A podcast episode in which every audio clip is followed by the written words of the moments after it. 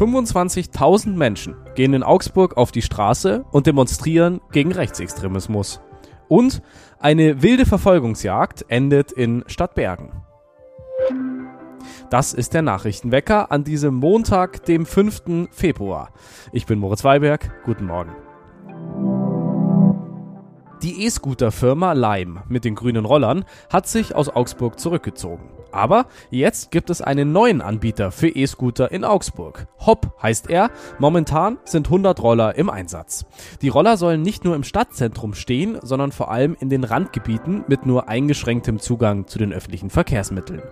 Der Preis ist ähnlich wie bei anderen Anbietern 50 Cent zum Starten und dann pro Minute 20 Cent. Augsburg ist der einzige Standort der Firma Hop in Deutschland. Die Firma Hop kommt aus Island und der Grund, warum nur Augsburg Standort ist, der Ex-FCA-Stürmer Alfred Finnbogason aus Island. Der Gründer ist durch ihn auf Augsburg aufmerksam geworden und hat die Stadt als Zitat familiär wahrgenommen. Ob die Firma ähnlich viel Erfolg hat in Augsburg wie Finn Bogerson? Abwarten. Aus einer Routine wurde für Augsburger PolizistInnen in der Nacht zum Sonntag eine wilde Verfolgungsjagd.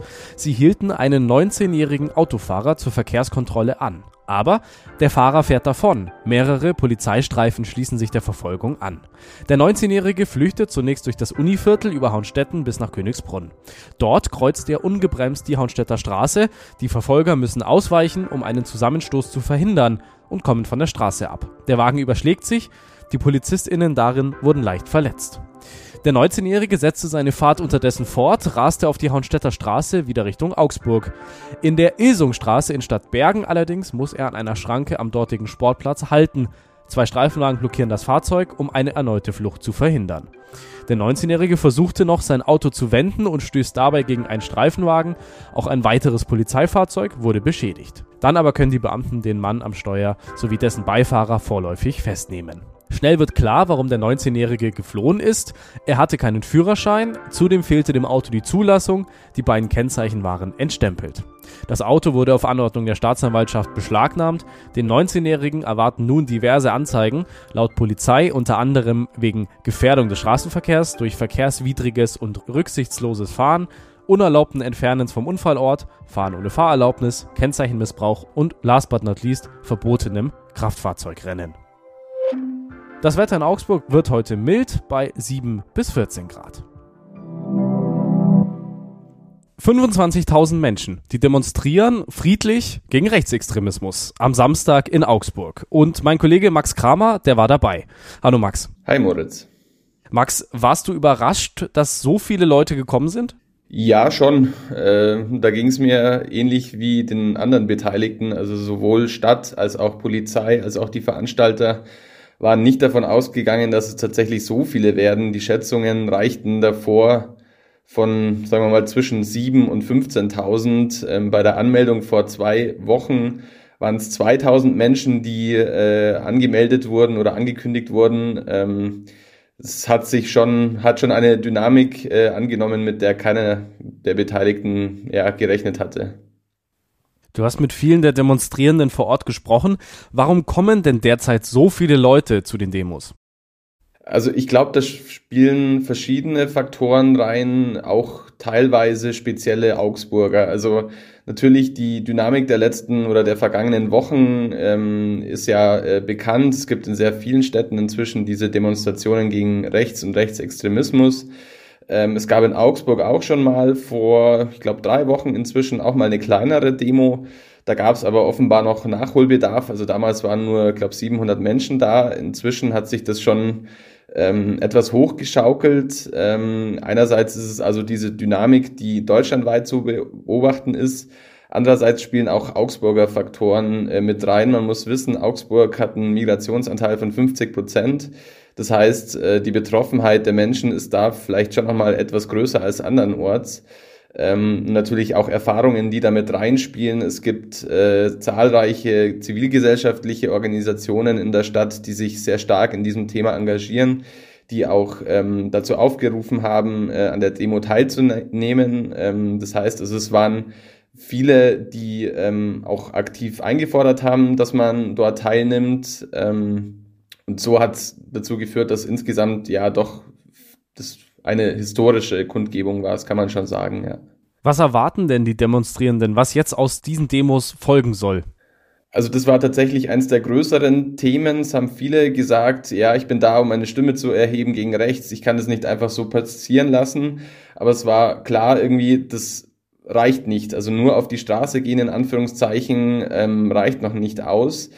Ähm, es hat jetzt schon ein stärkeres Bewusstsein dafür gegeben, dass man sich eben auch stärker insgesamt engagieren muss. Das passiert einerseits ähm, auf der Straße, aber eben auch in Parteien, in Vereinen, in der Nachbarschaft, dass man äh, widerspricht, wenn bestimmte Sachen ähm, geäußert werden aber ähm, eben auch, dass man insgesamt zu einer stärkeren Vernetzung kommt. Es gibt in Augsburg, wie erwähnt, zu dieser Demo gab es jetzt ein sehr breites Bündnis an Vereinen und Zusammenschlüssen.